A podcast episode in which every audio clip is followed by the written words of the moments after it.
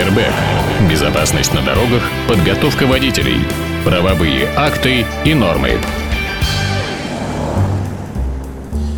Итак, в эфирной студии, мобильной студии Моторадио Дмитрий Попов и я, Александр Цыпин. Но, конечно, солирует наш замечательный автомобильный эксперт Дмитрий. Дмитрий, начался Новый год, и идет он успешно по всей стране. Все, наконец, вышли из послепраздничного застоя. А, что же изменилось в нашей стране а, в области ПДД? Хотя бы частично, давай начнем освещать. Слушай, ну, на самом деле сложилось впечатление, что э, накануне выборов депутаты End Company решили, что тема безопасности дорожного движения наиболее удобно для того, чтобы пиарить себя в разных направлениях. И все, кому не лень, начали вносить различного рода предложения, которые одно другого краще. Во-первых, у нас э, мы получили информацию о том, что у нас сокращение сотрудников дорожно-патрульной службы происходит. И в Петербурге это очень существенное сокращение.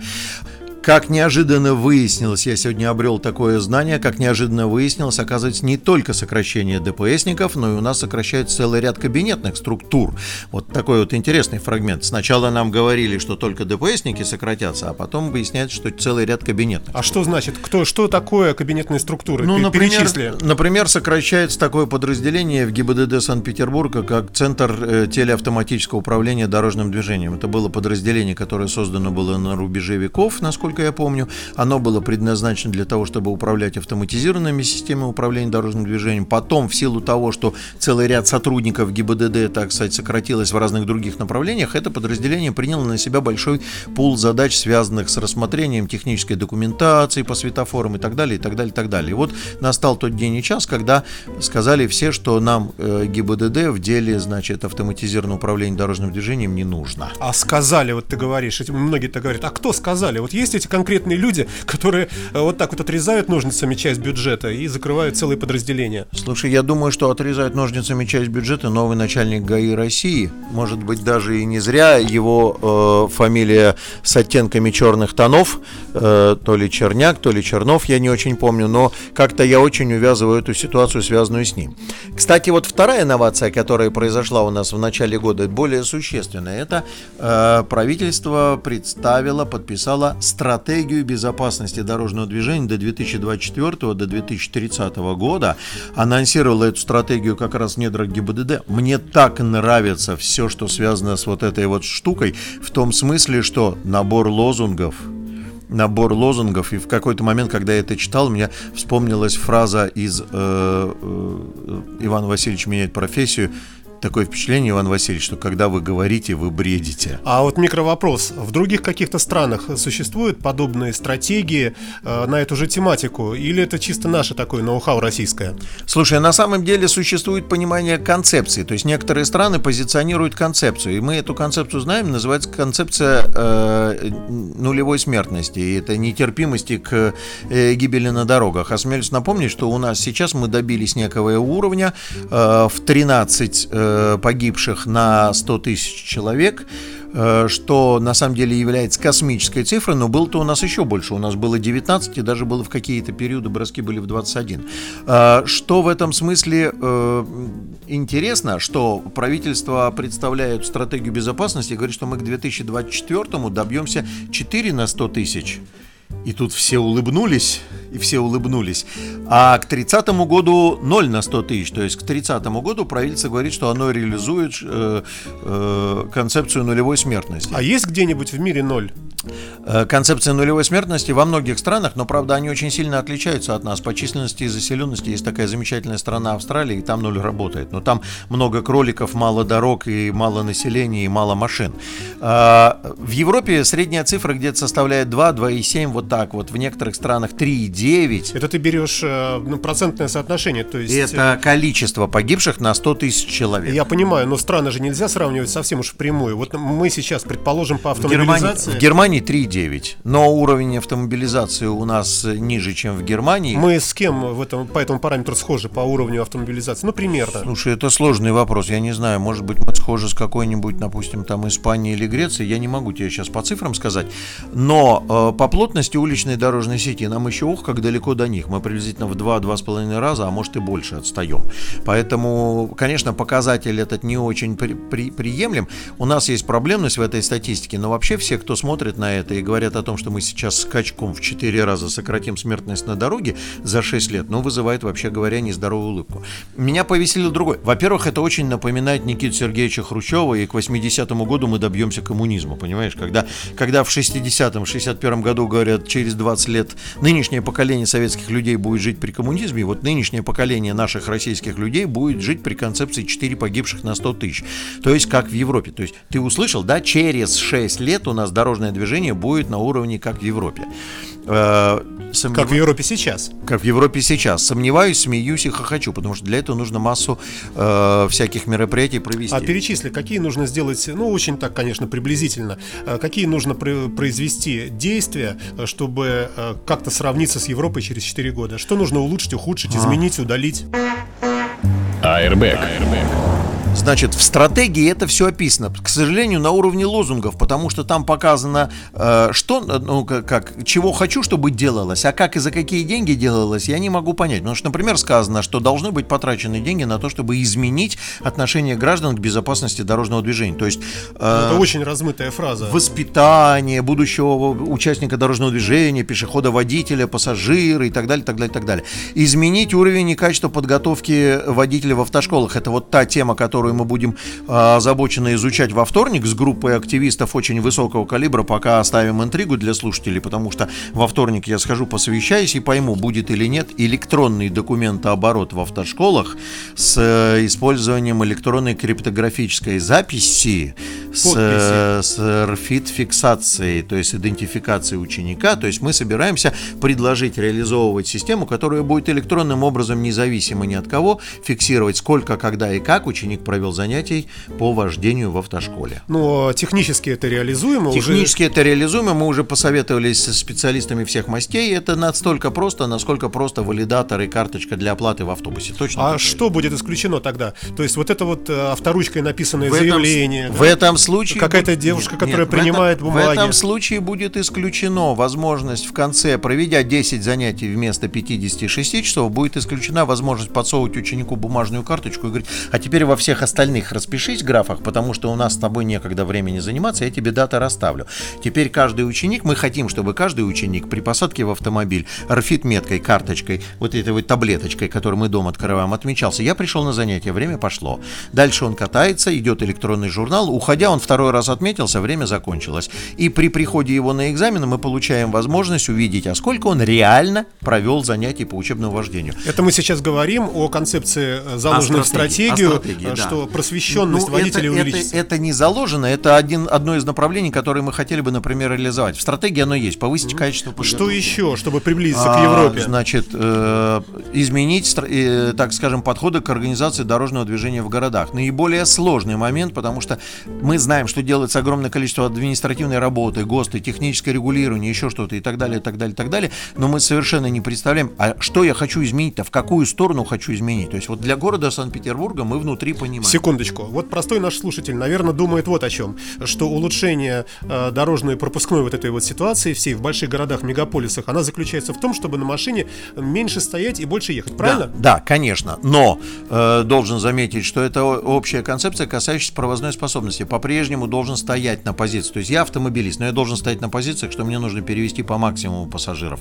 Поэтому все-таки приоритеты маршрутным транспортным средствам будут создаваться. Но я тебе объясню, что значит изменить организацию движения. Э, откроем тайну нашим слушателям. Мы с тобой находимся в космическом месте, да. который называется Центр управления дорожным движением. Я думаю, что Саша впечатлился, я ему показал некоторые тонкости этого процесса. Это правда, это правда. Да. 1600 светофорных объектов в городе, около 1600. Из них сейчас к центру управления дорожным движением, то есть вот те, которые выведены на мнемосхемы, можно управлять, около 900.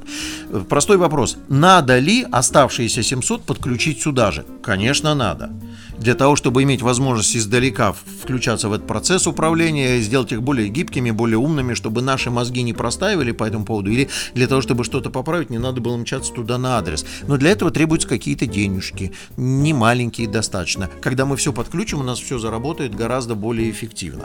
Э, это еще один из моментов. Я бы хотел сказать о чем. Э, меня вызывает очень глубокие сомнения пара пунктов, которые касаются презентации этой стратегии безопасности дорожного движения. Почему? А, во время презентации стратегии э, стало понятно, и ГИБДД сделала заявление, новый начальник ГАИ России сделал заявление о том, что в 2018 году ГИБДД ждет серьезного роста количества пострадавших в дорожно-транспортных происшествиях. Почему? А, ну вот аргументы, которые называются, они вызывают у меня улыбку. Неконтролируемый рост автомобилизации населения не готов. Что это вообще за ну, слова? Ну, э... это что, нам нас будут контролировать, сколько нам покупать автомобилей? Как в Китае, да. одна семья, да. один Lexus? Да. ГИБДД выкатывает нам претензию, что у нас растет благосостояние, и мы покупаем автомобили. Ну, если предположить, что у нас уровень автомобилизации сейчас не такой, как в большинстве развитых стран, то еще, в общем, есть какие-то горизонты, до которых ползти, поэтому это не тезис. Дальше еще не менее интересно, это увеличение водить, возраста водителей, стар, стареют они, и у них, соответственно, изменяется психофизика. Совсем смешно. Э, то есть в то время... В смысле исключить таких водителей как опасных? В то время как президент, значит, говорит о том, что у нас демографическая яма пройдена, и у нас прирост какой-то наблюдается, и количество людей рождаемость растет, ГИБДД говорит, что водители стареют. То есть, я так понимаю, молодежь ездит или без прав, или она вообще, в принципе, не ездит. То есть, как, как, какой-то казус непонятный присутствует. В общем, в качестве факторов, я-то, я-то на самом деле думаю, что отработали два цикла федеральная целевая программа, то есть э, с 6 до 12 года, с 12 до 18. Два цикла ФЦП отработала, все, что можно было отжать за вложенные миллиарды рублей, все отжали, и внутри себя новый начальник ГАИ.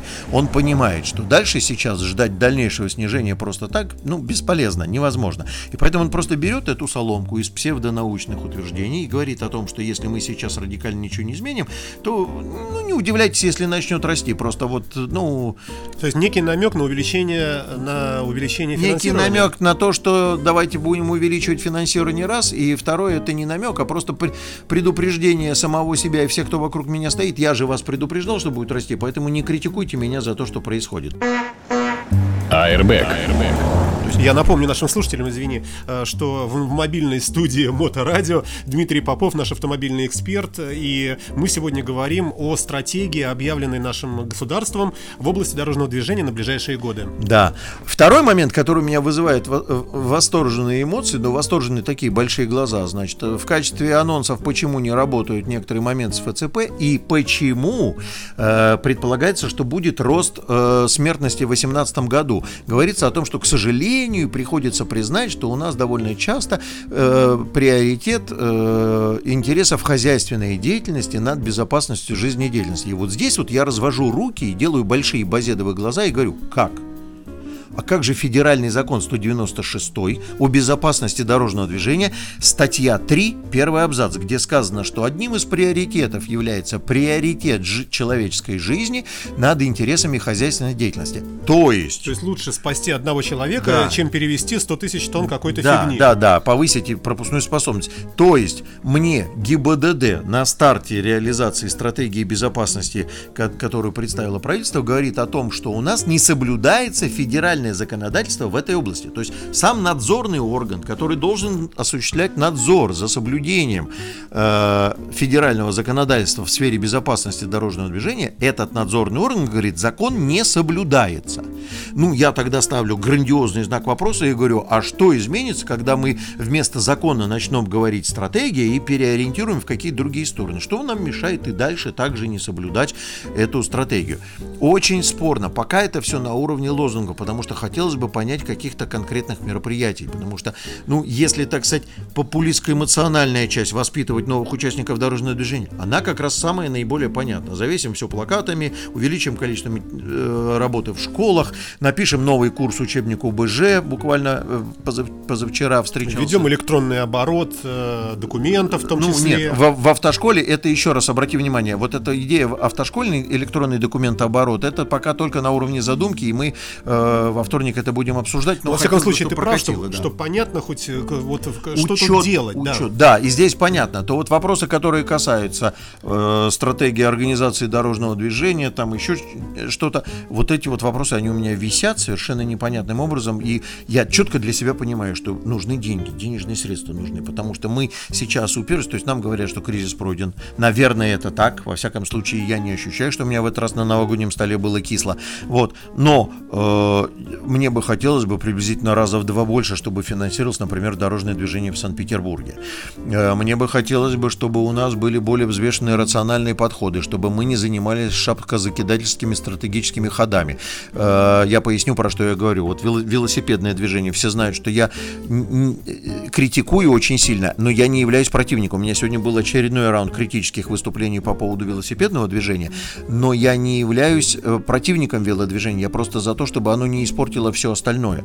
И, значит, нам рассказывают о том, что а вот в Москве, друзья мои, напомню, дело в том, что э, Максим Алексутов в Москве сказал, что они приостанавливают деятельность по велосипедному движению по одной простой причине, что ну, не настолько оно востребовано, насколько оно несет деструктивный характер по отношению ко всему остальному дорожному движению. А мы, мы ведем себя здесь, например, у нас э, так немножко шапка закидательски. Вот Москва делает велосипедное, давайте мы теперь 200-300 километров сделаем.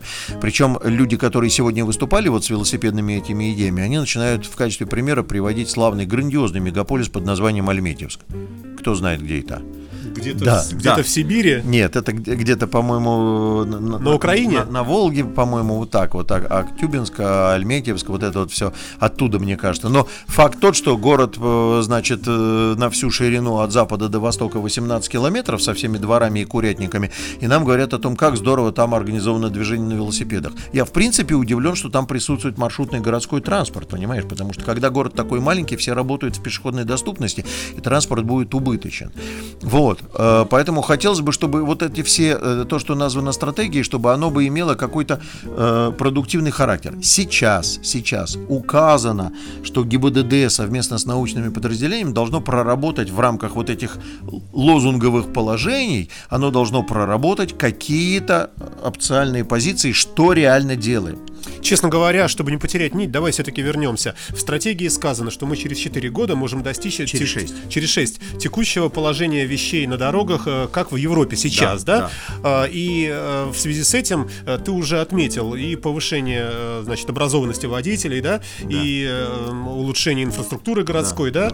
да? Что, что еще, что мы забыли? Я думаю, что, ну, ну там же еще строительство дорог, вот, вот очень существенный момент. У нас просто мало дорог, потому что я напомню, что уровень автомобилизации, вот этот показатель, который у нас ниже, чем в Европе, более чем в два раза, это протяженность дорог на квадратный километр площади нашего города. Так вот, у нас более чем в два раза, более чем в два раза менее у нас, чем в Европе, в связи с чем, как бы, и все эти заторовые состояния, и уровень безопасности дорожного движения, потому что когда мы толкаемся в пробках и психуем и нервничаем, тут и психофизическая составляющая накладывается, и строительство дорог, и содержание дорог, и уборка дорог, и информационная составляющая дороги, что крайне существенная информационная составляющая дороги. То есть убрать с дороги, вот сегодня обсуждалось, предлагают разместить такие, сякие, там рекламные в проезжей части. Ну, этого делать нельзя, мы наоборот все стонем от того, что у нас аптеки светятся, то красный мигает крест, то зеленый мигает крест, невозможно понять, что и как делать. Поэтому, в общем, ситуация такая с э, вот этой вот стратегией, она не очень понятна. То есть ты пессимистичен в этом смысле? Я реалистичен. Я не верю в то, что мы достигнем 4 э, на 100 тысяч через 6 лет. Если мы этого достигнем, то какими-то хитрыми манипуляциями, когда есть три каски, одна лимон, помнишь это, да, наперстки, шарик и так далее. Но же другого способа нет. Мне кажется, что, так сказать, тот, кто подсчитывает результаты, тот, тот, тот и может предсказать, каким образом будет развиваться процесс. Это была программа Airbag, выездная студия Моторадио. В эфирной студии в мобильной был Дмитрий Попов и я, Александр Цыпин. Всем спасибо. Всем удачного дня, пока. АРБ. Безопасность на дорогах, подготовка водителей, правовые акты и нормы.